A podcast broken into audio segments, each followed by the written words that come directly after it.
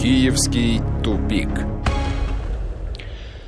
В студии президент Центра системного анализа и прогнозирования Ростислав Ищенко. Ростислав Владимирович, здравствуйте. Добрый день. Наш киевский корреспондент Владимир Синельников на связи по телефону. Владимир, добрый вечер. Добрый вечер. И Александр Андреев также у микрофона. Обсуждаем события, которые происходят э, на Украине. И вот э, в Херсоне собираются уволить э, директоров трех школ, которые отказались полностью переходить на украинский язык, а оставили как преподавание на русском языке.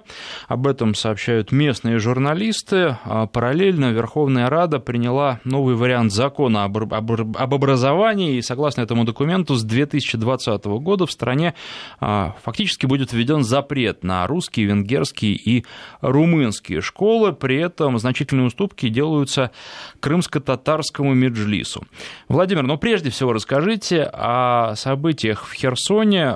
Учителей уволят, это уже предрешено? Нет, их только собираются уволить, и речь идет не об очень простых учителях, а о директорах трех школ, которые отказались переводить обучение на державную мову. И это, естественно, это, как всегда, и традиционно для Украины, это абсолютно противоправно, потому по той простой причине, что э, Конституция Украины гарантирует право на свободное использование, в частности, отдельно там оговорено русского языка, это статья 10 Конституции Украины, а также языков других национальных меньшинств. То, то есть люди, которые которые э, выступают против принудительной украинизации, они действуют абсолютно легально в рамках Конституции Украины, а вот власть, как это не парадоксально, те, кто занимает абсолютно легальную позицию, травит, преследует, ну, то есть совершают преступления, которые э, совершают действия, которые совершенно очевидно являются уголовными преступлениями, из-за которых, в принципе, в правовом государстве они давно бы уже были привлечены к ответственности. Э, люди хотят учиться на э, право выбора языка обучения, это одно из прав человека, и если есть родители и дети, которые хотят учиться на родном для них языке, это право должно быть реализовано. Власти их нарушают, но таковы реалии Украины. К сожалению, Украиной правит группа преступников, которая уже давно э, находится за пределами э, правового поля Украины. И ну, просто это диктатура бандитов. И ничего больше бандитов национально сведомых, вот так сказать. Ну, а что касается э, проекта закона об образовании, получается, он тоже антиконституционный? Абсолютно антиконституционный. Э, ну, если, во-первых, тут нужно сделать некоторые уточнения по самому э, уже закону. А там не идет речь о запрете каких-либо конкретных языков. Там просто написано, что язык обучения является государственным. Это статья 7 э, закона. То есть учить можно только на державной мове. А, есть там, там опять-таки не перечисляются те, кому будут предоставлены привилегии. Там есть положение, согласно которому коренные народы Украины имеют право на некоторые некоторые преимущества и некоторые послабления в этой ситуации. Есть решение о признании крымско-татарского народа коренным народом Украины. Ну, я не знаю, вообще-то из э, э, курса истории общеобразовательной школы известно, что крымские татары пришли э, в, на ту территорию, где в Крым, собственно говоря, только в середине 13 века. Они никоим образом коренным народом не являются, это общеизвестный факт, но тем не менее их признали. И, соответственно, косвенно э, из э, положения этого закона выходит, что есть привилегии для крымских татар, то есть им позволят э, получать образование на родном языке. Но опять-таки, возвращаясь к Конституции Украины, э, у нас речь идет о том, что одна этническая группа имеет больше прав и привилегий, чем другие этнические группы, и, соответственно, э, это опять-таки дискриминация по этническому языковому признаку, и опять-таки нарушение Конституции и всех международных пактов по правам человека. Ростислав Владимирович, на ваш взгляд, э, вот э, такими действиями, проводя принудительную украинизацию в школах, чего хотят добиться и чего добьются на самом деле? Ну, во-первых, принудительная украинизация проводилась и раньше, потому что каждый год э, украинское правительство отчитывалось, насколько меньше стало русских школ и насколько больше украинских. Это я уже, по-моему, приводил какой-то пример, что к 2010 году да, в Киеве, где подавляющее большинство населения говорило по-русски. Э, И сейчас школ, говорит? Да, школы, русских школ было всего семь. Да? Все остальные были украинскими. Более того, когда э, стал вопрос об открытии еще одной русской школы, это было, по-моему, в 2012 или 2013 году, Так, ну вот, например, известная, кстати, многим э, политически ангажированным людям в России Татьяна Монтян, которую считают большим борцом с нынешним режимом, она тогда собрала э, актив района, где собирались эту школу открыть, устраивала там манифестации и таки добилась того, что школу открыли как украинскую, а не как русскую. То есть даже кстати, при наличии желания, да, было достаточно сложно открыть русскую школу. Значит, сейчас э, действительно речь идет о нарушении и Конституции Украины, и международных обязательств Украины, потому что Украина ратифицировала хартию о региональных языках языках меньшинств, Европейскую хартию значит, и должна соблюдать ее положение. И об украинском законодательстве, которое, кстати, предусматривает, что при наличии 11 родителей, которые желали бы, чтобы их дети обучались на русском языке, русский класс должен быть открыт даже в украинской школе. И наоборот, если есть 11 родителей, которые хотят, чтобы дети обучались на украинском языке, то украинский класс должен быть открыт в русской школе. Естественно, эта норма не соблюдается, но и раньше это практически никогда не соблюдалось, там с большими трудами иногда где-то удавалось это пробить. Сейчас она тем более не соблюдается. А вот все эти, эти закрытия школ, но сейчас это просто происходит более явно и под более сильным давлением. Но подчеркиваю, что переформатирование школ из русских украинские шло и раньше, шло в массовом порядке.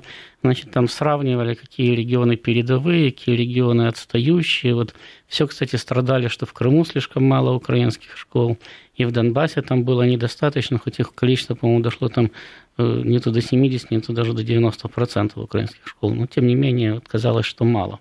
Значит, э, так что это логическое продолжение процесса, начатого э, многие десятилетия назад. Единственное, что если раньше пытались каким-то образом соблюдать, ну, хотя бы букву закона, да, то сейчас на это просто плюют с высокой колокольни. Да и зачем, если само государство, да, сама власть Э, пришла к власти вопреки Конституции.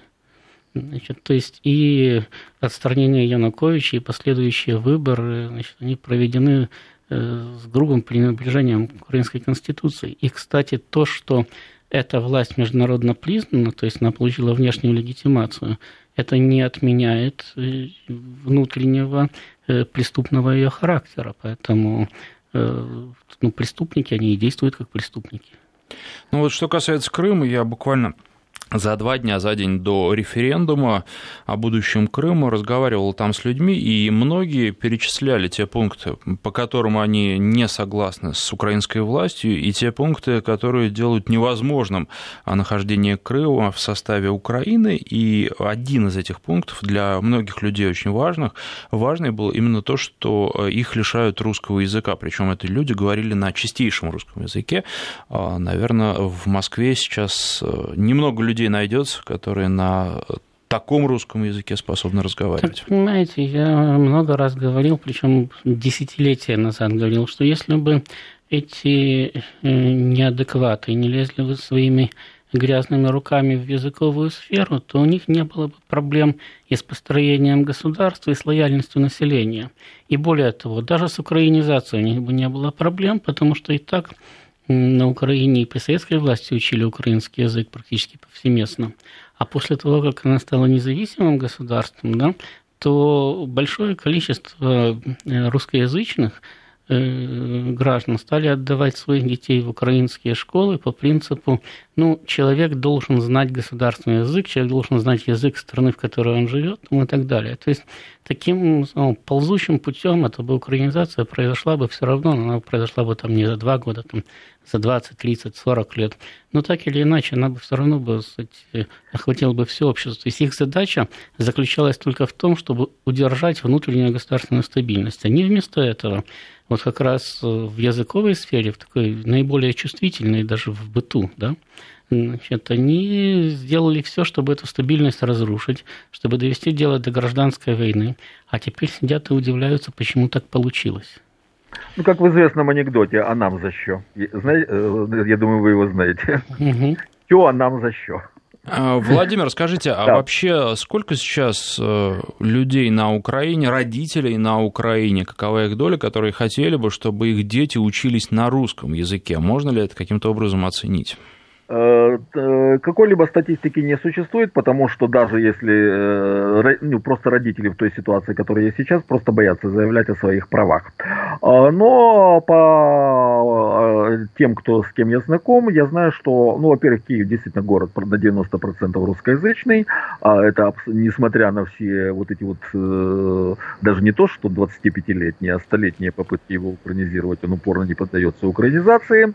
А, и все говорят на русском, и вы знаете, вот э, поскольку в Киеве русских школ до переворота было очень мало, и это не соответствовало потребностям, они были переполнены, и ко мне очень часто обращались знакомые с просьбой посодействовать им э, с устройством э, их ребенка именно в русскую школу, потому что они хотели, чтобы дети получали образование на родном языке, а вокруг были только украинские школы, в, пробить русский класс было абсолютно нереально, несмотря на то, что было достаточное количество людей. Я, кстати, как журналист журналист приходил на такие собрания, люди приходили и говорили, мы хотим э, русский класс, а им дирекция доказала никаких русских классов, только украинский. То есть э, спрос огромный. Э, более того, если мы посмотрим на вот эти вот итоги украинизации, которые в беспардонно наглой форме проводятся три с половиной года, а в более мягкой форме проводятся уже лет 60-70, и они и даже больше. А так вот,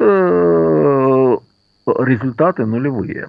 То есть, э, несмотря на то, что тратятся огромные средства, несмотря на то, что э, э, финансируется огромнейшее, и финансировался раньше, сейчас денег нет, огромнейшее количество украинских писателей, которых никто не читал, несмотря на то, что э, финансируются украинские школы и так далее и тому подобное, народ упорно говорит на русском, потому что он инстинктивно понимает, что это его родной язык. И э, тут даже на Украине появилась такая категория украинских патриотов, э, ну, не знаю, как их называют, я их называю хохлуями.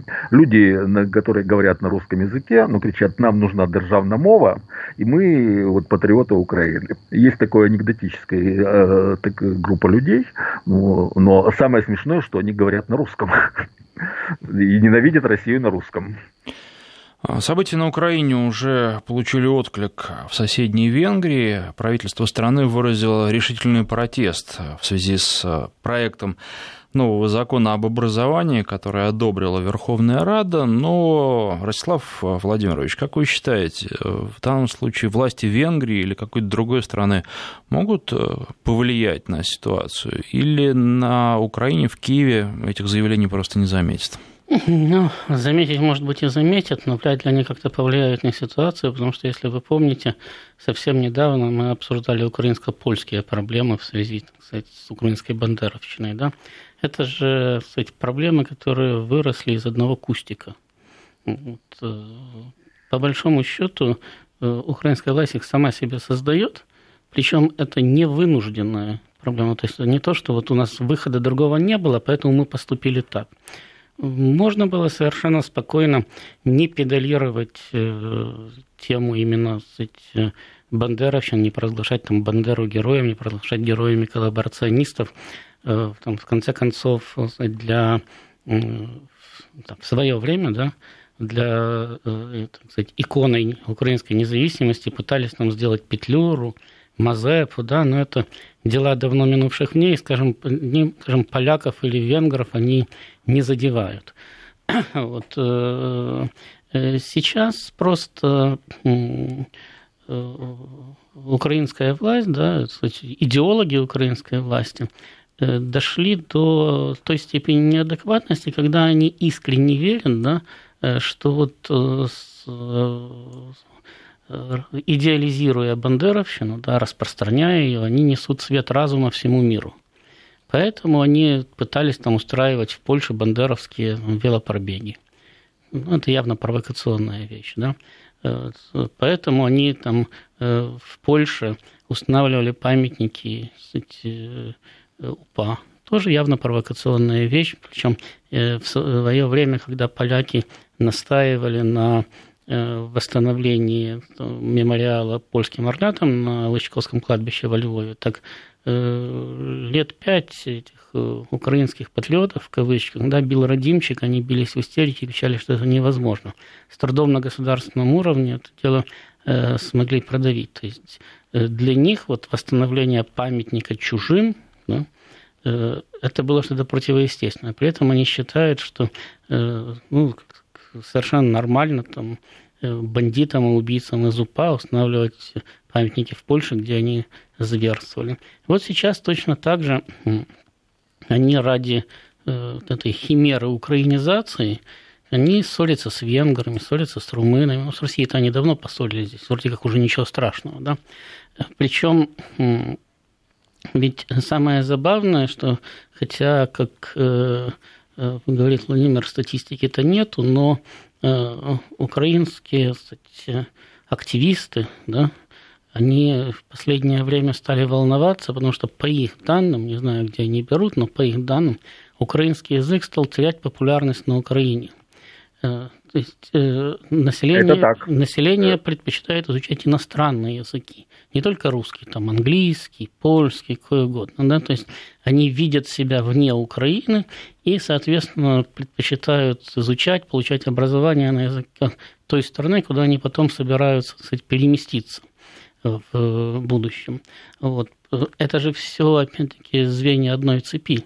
Если вначале вы дестабилизировали, расшатали государство, практически его уничтожили, вокруг него создали только врагов, да, если у вас нет э, ни собственной экономики, ни собственной внешней политики, а внутренняя политика сводится к э, повальной украинизации, причем это даже не к украинизации, а я бы сказал, к дебилизации населения, потому что его приучают уже не к украинскому языку, а к какому-то там региональному диалекту, к сельскому суржику. И, соответственно, к соответствующему уровню мышления. Если у вас все это произошло, то неудивительно, что население от вас бежит, и неудивительно, что ваш язык становится бесперспективным, потому что э, если люди понимают, что в этом государстве они все равно жить не будут, зачем этот язык? Следующая новость. На западе Украины, в Ужгороде, первоклассницу из Донецка отказались принимать в школу. Владимир, расскажите, что стало причиной? А, причина то, что они, во-первых, переселенцы из Донецка. Кстати, вот те несколько сот тысяч человек, которые выехали из Донецка и Луганска и, э, на Украину во время боевых действий, они оказались все, практически все в очень сложной ситуации. Во-первых, они получают абсолютно нищенскую, нищенские пособия. А, там 800 гривен на человека. 800 э, гривен это примерно 30 долларов. Э, и при этом на семью там не должно быть больше чуть более 2000 гривен. А, то есть Э, даже если там в семье 4-5 человек, они больше, там не 2000, по-моему, 2100 или 2200, они не могут получать больше, то есть это абсолютно нереально. А при этом на них тут смотрят э, как на чужаков, а украинские такие ярые радикалы-патриоты, считают, что они предатели, что они во всем виноваты. А, а вот на Западной Украине у них еще возникают проблемы из-за языка. В данном случае возникла проблема из-за из языка. Дело в том, что на Западной Украине э, много людей говорит на державной мове. Но вы знаете, вот я на Рождество прошлого года ездил во Львов, и я был поражен, что даже во Львове я очень часто слышал русскую речь вокруг себя. Э, Причем явно от местных людей. Э, мы там даже шутили по этому поводу, э, ну я там, поскольку я свободно владею державной мовой, и иногда для того, чтобы не нарываться на неприятности, ею пользуюсь в таких определенных кругах, я там общался исключительно на державной мове, и мы так сидели в своем кругу, за столом сидели, слышим там, там пошли в кафе за соседним столиком русская речь, там пошли в кафе, за соседним столиком русская речь, там по улице идем, русская речь. Мы так шутили, ну мы, мы останні украинские патриоты Львова. Вот. Так вот, э, так, ну, возвращаясь к теме. Так вот, э, на Западной Украине достаточно большое количество говорит на державной мове, там, или вернее на галицком диалекте державной мовы, а, там э, к тем, кто говорит на русском языке, относится крайне отрицательно, вот эта группа людей. И это именно это произошло и в Ужгороде. Там отца этого ребенка публично унижали на родительском собрании, говоря, что он общается на псячей мове, требовали денег, 2600 гривен на ремонт и мебель. Они, бедные переселенцы отказались, э, сказав, что, а, в общем, такое, как бы у нас образование бесплатное, и почему должна что-то э, давать. И вот по этой причине дело, э, э, девочку отказались принимать в школу. То есть это, опять-таки, конкретный случай дискриминации людей за язык и национальную принадлежность, которых пруд пруди по Украине, и в данном случае это произошло в Ужгороде. А это единичный случай, Ростислав Владимирович, как вы считаете, или это ну, некоторая государственная политика, которая на местах проводится с особым рвением? Нет, я не могу сказать, что это государственная политика, но это и не единичный случай, потому что, как сказал Владимир, практически все переселенцы в той или иной степени встречаются с проблемами, причем не только с проблемами там, финансовыми, да, но и с проблемами идеологическими. Да, сейчас у нас уже подошло время а, новостей. На рекламу прерываемся и новости. После них продолжим. Президент Центра системного анализа и прогнозирования Ростислав Ищенко в студии. Киевский тупик. Реклама. Президент Центра системного анализа и прогнозирования Ростислав Ищенко. На связи по телефону наш киевский корреспондент Владимир Синельников и Александр Андреев. Продолжаем обсуждать события на Украине. И, Ростислав Владимирович, вы не закончили мысли перед новостями. Да, так вот, э, здесь э, действительно возникает проблема не столько даже с государством, которое просто бросило их и не занимается, сколько проблемы идеологическая с э, сторонниками Майдана, да, которым с 2004 года рассказывали, что в Донецке живут какие-то там дикие варвары, да, совершенно другие люди, враги Украины и так далее. И вот они их сейчас так и воспринимают. То есть они считают, что вот эти варвары, да, они приехали в их Э, чистые, красивые города для того, чтобы нести туда донецкую ментальность. И э, спрашивают у них, почему вы у себя в Донецке не навели порядок, почему вы там допустили э, значит, к власти пророссийские силы, почему у вас там ДНР, ЛНР, почему вы не выступили против них с оружием в руках и так далее. Значит, у них проблемы с устройством на работу, у них проблемы с съемом жилья. То есть это не значит, что вы вообще не можете устроиться на работу или снять квартиру там, в Киеве или в каком-то другом городе. Но э, часто встречаются объявления о том, что переселенцев из Донбасса, значит, просьба не беспокоить. Да? Значит, или люди жалуются на то, что они пришли по объявлению устраиваться на работу. На собеседовании, кстати, все было в порядке до тех пор, пока не узнали у них адрес прописки. После этого сразу же отказали. То есть это уже такое бытовое отношение, да, причем это значительно хуже, чем если бы это было бы государственное давление, потому что если государственное давление не поддерживается в массах, то оно, в общем-то, ограничено в своих возможностях. А в данном случае как раз речь идет о э, э, истинно народном, скажем так, отношении, да, э, которое государство не пытается сдерживать. А, украинцы продолжают продавать валюту. В августе они продали банкам почти на 200 миллионов долларов больше, чем купили валюты. Такая разница. Владимир, обращаюсь я к нашему киевскому корреспонденту Владимиру Синельникову. С чем это связано и как давно продолжается этот процесс, когда валюты продаются больше, чем покупается?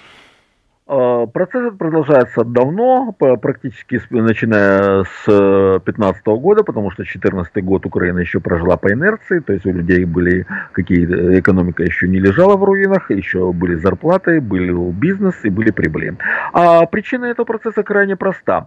Люди сейчас понемногу тратят свои сбережения, которые они сделали в более благополучные годы, потому что сейчас им не на что жить. А сбережения, естественно, делаются в валюте, потому что она как бы бы э, более надежно, там нет таких стремительных скачков, то есть есть гарантия того, что если ты отложил там 10 тысяч долларов, то это будут 10 тысяч долларов, и через несколько лет ты на них купишь примерно то же самое, что в тот момент, когда ты их отложил.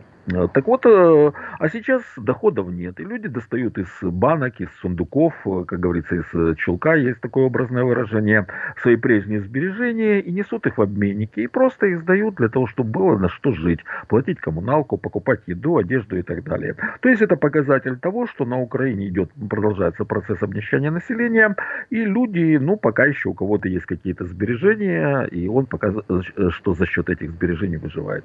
Так что все просто э, причины простые лежат на поверхности.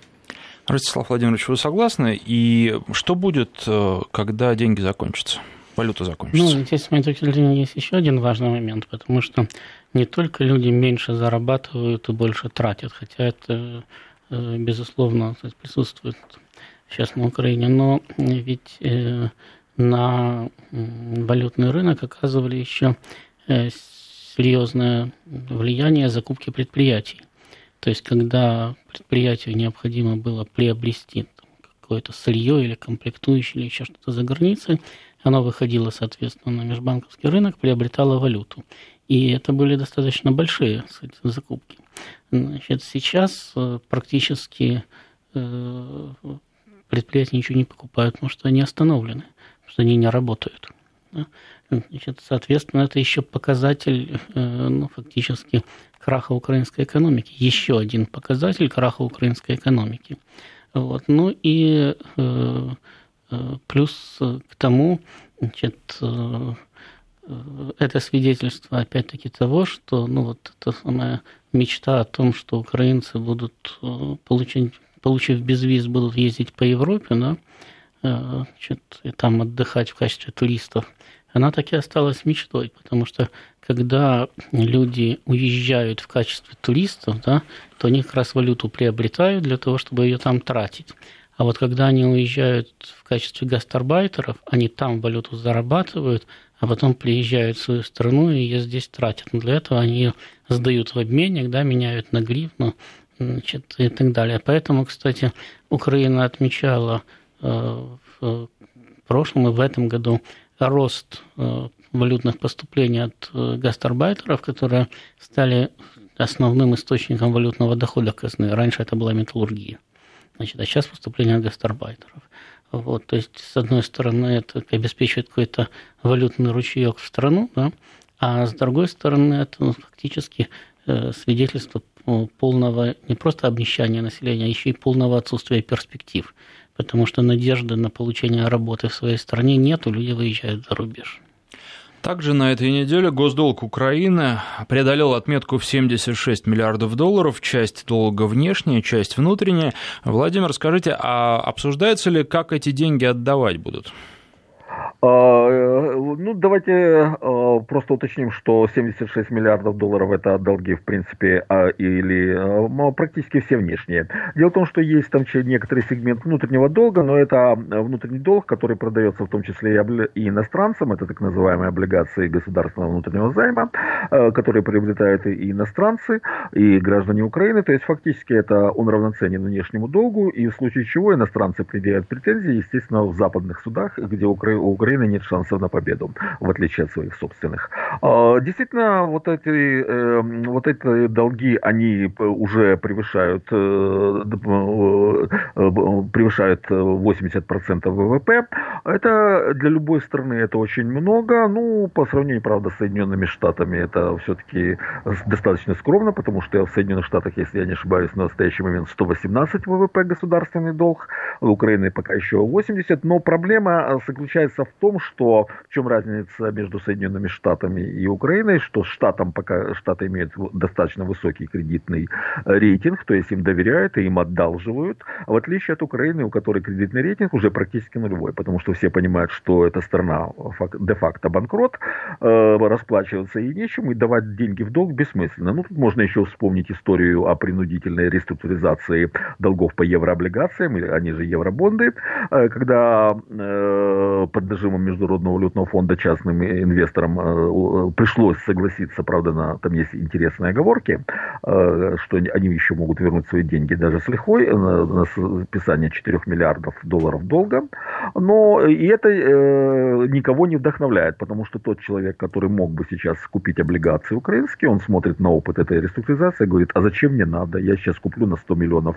этих облигаций, а мне завтра скажут, а кто ты такой, мы тебя не знаем. То есть э, для Украины это катастрофа каким-то образом думают о том, как будут отдавать, и вообще э, здесь сумма имеет значение. Вот сейчас больше 76 миллиардов, но через некоторое время будет еще больше. Сумма имеет значение, потому что если вы не в состоянии выплатить свои долги, это еще не полная катастрофа. Полная катастрофа наступает тогда, когда вы оказываетесь не в состоянии платить проценты по долгам. Но вот Украина сейчас к этому очень близка, потому что, насколько я понимаю, все вот эти судорожные движения, которые мы не раз обсудили по экономии уже на чем угодно, да, там э, на коммуналке, значит, на том самом, э, на выплатах э, взноса международной организации и так далее. Все это продиктовано необходимостью собирать деньги хотя бы на какие-то обязательные процентные выплаты, потому что как только вы их остановите, у вас вообще не будет никакой возможности заимствования за рубежом. Сейчас хоть там какая-то, хоть под огромные проценты, но остается. После этого все. Вот. И, э, в общем-то, как вы понимаете, чем больше вы в долг берете, тем больше вам потом процентов платить. Значит, э, то, что у Украины платежеспособность нулевая, это показывает даже поведение Международного валютного фонда, который, конечно, под давлением американцев не отказывает Украине в кредитовании, но и кредитов не выдает. Потому что вот э, последний кредит, да, который он вроде бы обещал выдать, последний транш кредита, значит, э, э, он обещал выдать в ноябре 2016 года полтора миллиарда долларов. Затем это было перенесено на апрель, потом на сентябрь. Сейчас Международный валютный фонд заговорил о том, что, ну, в принципе, возможно и в апреле следующего года выплата. А Минфин Украины вообще сделал прекрасное заявление о том, что, в общем-то, экономика и финансы Украины настолько стабилизировались, что дальнейшее сотрудничество с МВФ, по большому счету, и ни к чему. Значит, ну, с моей точки зрения, это просто такое упреждающее заявление накануне вполне вероятного, кстати, отказа МВФ от сотрудничества с Украиной. То есть, ну, давайте мы тогда, по крайней мере, скажем, не очень-то и хотелось.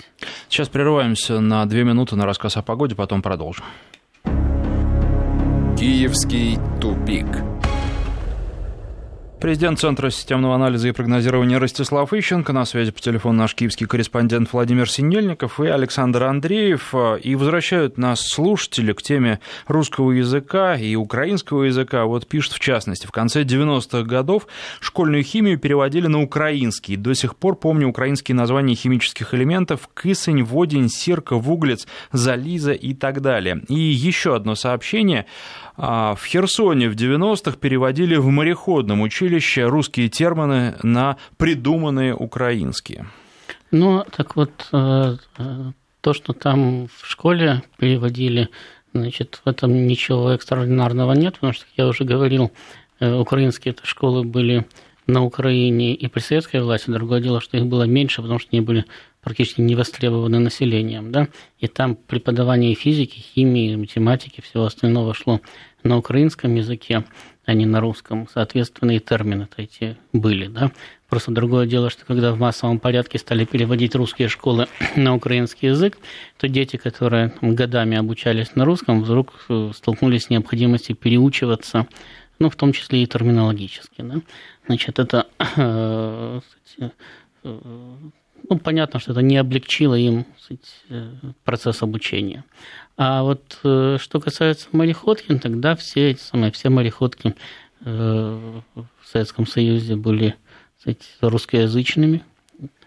И, естественно, терминов украинских просто не существовало точно так же, как и для э, многие вузы столкнулись. Но это как при... в свое время же было такое, что подводная лодка это тоже школьные советские годы в степях Украины.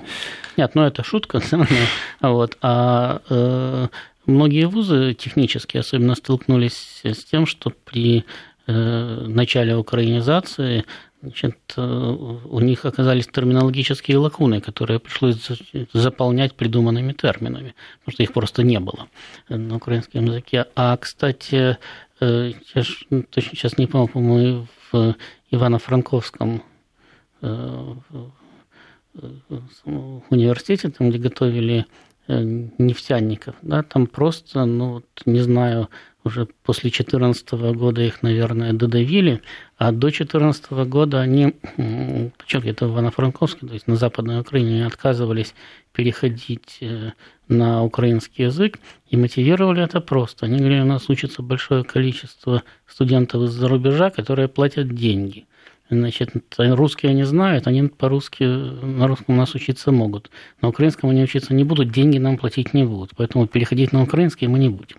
Вот, так что бывали и такие казусы, когда э, материальное очень сильно подавляло духовное. А, на сайте Генпрокуратуры Украины начал работать счетчик пойманных коррупционеров. Об этом а, сообщил генпрокурор страны Юрий Луценко, и он рассказывал практически в режиме прямого эфира, а, сколько коррупционеров поймано. Вот а, за вчерашний день были задержаны трое. Сегодня по состоянию на 13 часов счетчик показывает уже на 9 больше, а писал генпрокурор. Сообщается также общая сумма взяток, которые не были получены и, соответственно, вручены. Владимир, обращаюсь я к нашему киевскому корреспонденту Владимиру Синельникову. Скажите, насколько этот счетчик поднял посещаемость сайта Генпрокуратуры, есть ли такая статистика? А, нет, такой статистики нет, но проблема в том, что никто всерьез заявление Луценко не воспринимает по поводу борьбы с коррупцией в данном случае и заявление Луценко по другим вопросам в частности. Человек без юридического образования, который даже не скрывает того, что он является политическим прокурором, то есть выполняет политические заказы, кум президента Порошенко, человек с уголовной судимостью, проведший э, э, около двух лет э, в местах лишения свободы, за женой коррупционеркой. Э, да, совершенно верно. А, плюс еще известный своим, ну так сказать, беспробудной трезвостью, всегда выглядящий так, что э, ему хочется дать немного денег на поправку после вчерашнего. Он так всегда выглядит. Просто э, человек, который известен тем, что он устроил какой бурный скандал в свое время во Франкфурте на Майне, когда его немецкие полицейские не хотели пустить на борт лайнера, потому что показалось, что он пьян, а он тогда прикрылся, он тогда был министром МВД, прикрылся своим дипломатическим паспортом, устроил драку, дебош, от отказался от прохождения экспертизы и улетел другим рейсом. Ну, это, а, а, а, э, это трагикомическая фигура. Тут даже непонятно, что в нем больше страшного или смешного. Он смешон, но это трагедия, э, это страшно, что такой человек возглавляет Генеральную прокуратуру Украины. А при этом вообще никто в борьбу с коррупцией и ни на Украине, ни за ее пределами уже не верит. Прямым текстом иностранные э, гости даже на, на высоком официальном уровне говорят о том, что нужно реально бороться с коррупцией, а не заниматься ее имитацией. Вот э, и мы уже говорили, что было такое заявление Николая Томенко, бывшего дважды спикера Верховной Рады, о том, что на Украине запрещено запрещены социологические опросы, потому что они дают э, негативную картину для власти. Это похоже так. Но по последним опросам, которые были еще в прошлом году, а более свежих нет, 85% населения Украины считало, что уровень коррупции такой же, как при Януковиче, или даже еще выше. Поэтому воспринимать борьбу с коррупцией на Украине всерьез, э, причем когда сами коррупционеры борются со своей коррупцией, с коррупцией, ну, это бессмысленно, это смешно.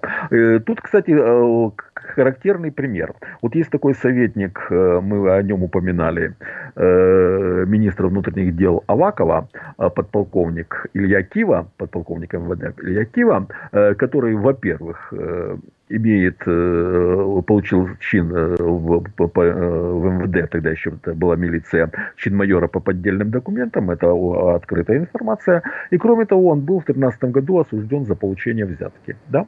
И этот человек сейчас является советником, я уже даже не говорю о его диагнозе, это отдельная тема. А, так вот, э, этот человек в 2013 году был осужден за получение взятки. А, сейчас он советник Авакова, он возглавлял отдел по борьбе с наркобизнесом в МВД. Да, о какой борьбе с коррупцией может идти речь, когда вот э, с коррупцией борются вот такие люди, как Киева? Или тот же Аваков, который, извините, находился в международном розыске за разбазаривание государственных земель в, в бытность Приющенко заместителем губернатора Харьковской области. Э, это анекдот. Ну, нельзя всерьез говорить о борьбе с коррупцией на Украине. По этому поводу можно либо плакать, либо смеяться. Ростислав Владимирович, у нас э, полторы минуты, даже меньше остается. Ну, смотрите, конечно, борьба с коррупцией на Украине идет вовсю. Значит, там же надо просто понять, кто с кем борется. Вот, например, э, с коррупционером Порошенко, значит, которого коррупционером, кстати, называют украинские политики, э, он, в общем-то, не отказывается от этого, в суд на них не подает, не обижается даже. Так вот, с коррупционером Порошенко борется мелкий аферист Семен Семенченко, ну или Костя Гришин, да, который тоже там был майором, значит, э, в каком-то из этих батальона в МВД, да, Донбасс. Значит, потом уже не был майором, потому что выяснили, что ему звание неправильно присвоили. Но, тем не менее, стал народным депутатом и даже сумел организовать блокаду Донбасса, к которой сам Порошенко вынужден был присоединиться. Так вот, мелкий аферист борется с коррупционером, а коррупционер борется с мелким аферистом. При этом мелкий аферист мечтает стать коррупционером, а коррупционер на заре своей туманной юности был мелким аферистом. Так вот совершается круговорот веществ в природе. Так и живут. Ну что ж, наше время подошло к концу. Президент Центра системного анализа и прогнозирования Ростислав Ищенко, Владимир Синельников и Александр Андреев. Спасибо. Киевский тупик.